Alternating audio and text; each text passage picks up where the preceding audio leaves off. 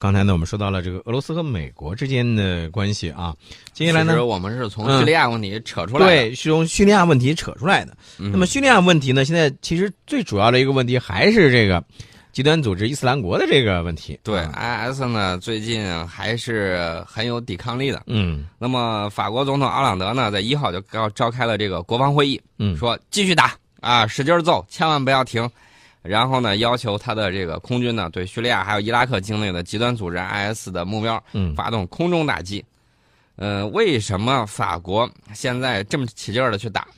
这个在去年的十一月十三号，应该说大家还不会忘记啊。当时法国首都巴黎呢，发生了多起恐怖袭击事件，共造成了至少一百三十人死亡。大概三百五十人受伤的这样一个惨重的一个一个场面。对，极端组织 IS 呢就宣布制造了袭击。那么在昨天上午的时候，法国首都巴黎的教育部门就发了一个紧急通知，说，呃，当天上午位于巴黎第五区和第九区的三所中学啊接到了威胁电话。警方呢随后到现场去处理情况。嗯，这是巴黎地区中学一周之内再次遭到了安全威胁。嗯，所以说呢，为什么奥朗德现在必须要做出来这种决断？嗯，说继续揍他，千万不要停。嗯，这个从情绪上来讲，呃，奥朗德做出这样的这个决定是很正常的，这是一方面。另外一个，我想说的是，其实法国在这一场这个打击恐怖主义的这个战争当中，他也有自己的，我个人认为啊，他是也有自己的一些小想法的。对他肯定有他的想法。对这个，因为我们都知道，咱们有一句话叫什么？这个，呃，破鼓万人锤是吧？啊，墙倒众人推啊，对吧？那么现在这个 IS 呢，已经成为公敌了，而且呢，现在在这个以俄罗斯为首的这些这个联军的这个打击之下呢，IS 现在这个极端组织这个分子呢，也是在不断的这个四处逃散，对吧？对。那么这个时候，呃，法法国他把的这个战机，包括他的这个呃航母。派过去以后，目的是什么？其实其实也是想通过这样一个这个打击 IS 的极端组织的这样一个战争，然后呢，也让自己的这个呃锻炼锻炼，让自己的军队来锻炼锻炼啊！不只是锻炼这么简单。首先呢，你在这个遭到恐怖袭击之后，你不对恐怖分子进行打击。对国内没有办法交代，这个是我们已经说过了，就是他已经他是这种反应是正常的。对，他是不，他去年在这个遭到恐怖袭击之后，就派出了他的这个戴高乐号航空母舰。对，嗯，如果这个时候不去反恐，那么在法国国内没法交代。所以说呢，他必须要做出一种姿态。另外呢，他也是想，如果打完了之后。一看这个家伙已经是众矢之的了，嗯，打完之后在那个地方谁参与就谁将来会有相应的这种话语权。对呀，对呀，所以他有这种想法。法国也要把握啊，这个德国呢，你看他也是派兵了。我们呢，我们虽然没有派兵，但是我们已经说了啊，我们给你们摆好谈判桌，你们这个不想打不想打的时候坐下来谈一谈，谈谈结果到底是什么？你们这个战争不可能永远持续，嗯，打完了之后要搞重建，过来找我。嗯，对。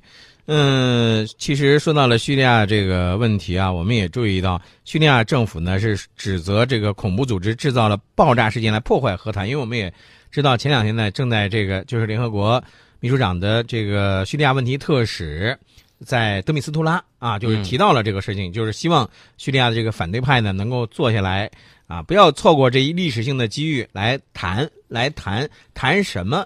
其实一方面是谈合作，另外一方面呢，当然是谈。打击这个 IS 极端组织的这些恐怖分子是吧？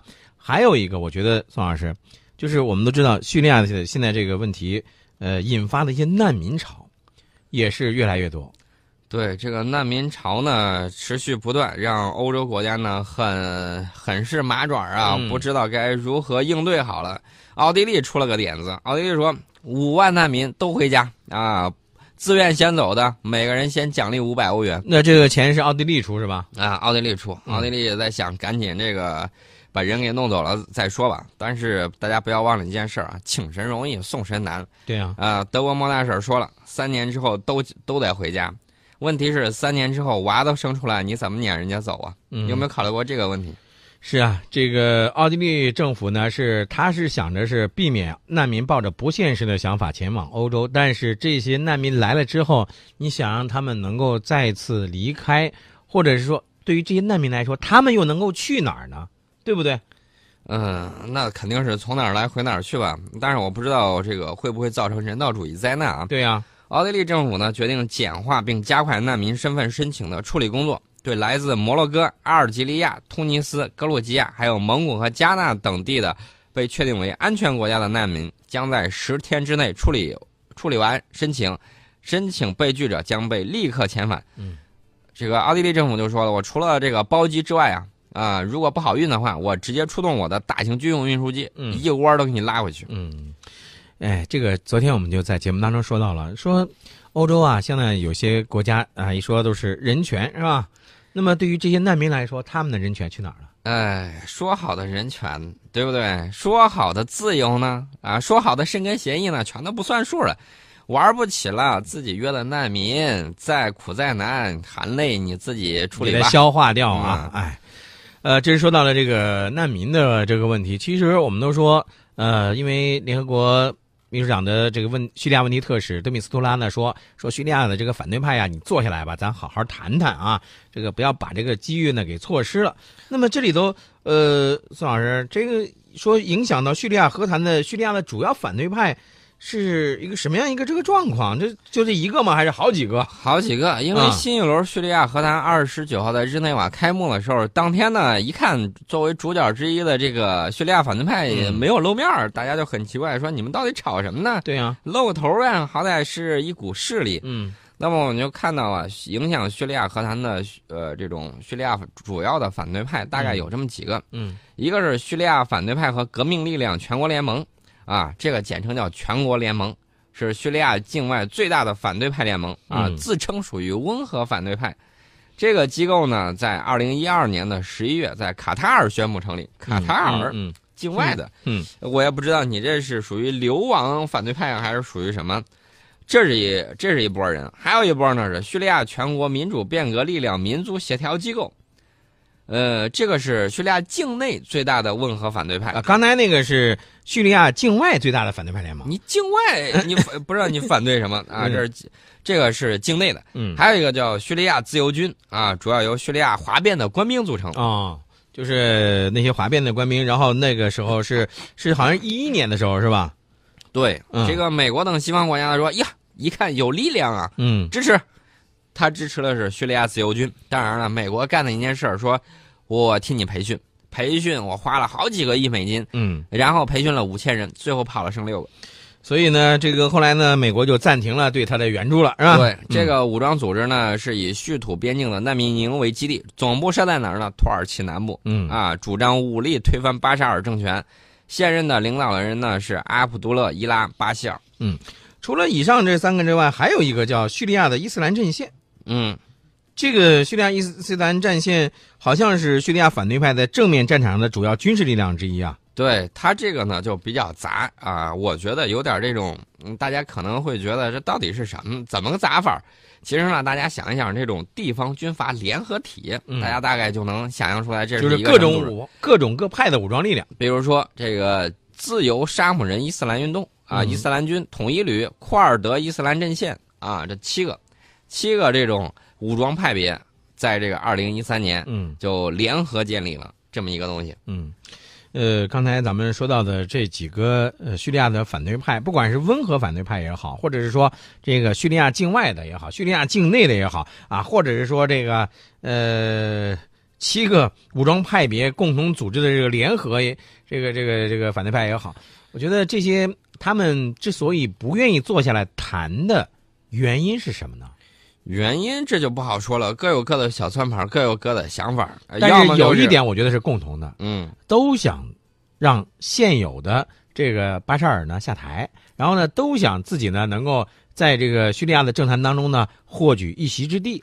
对，也都想分一杯羹。对啊，具体他们怎么闹腾，就是这个交给联合国了，这个我们不考虑。但是我们要考虑的是另外一个事情。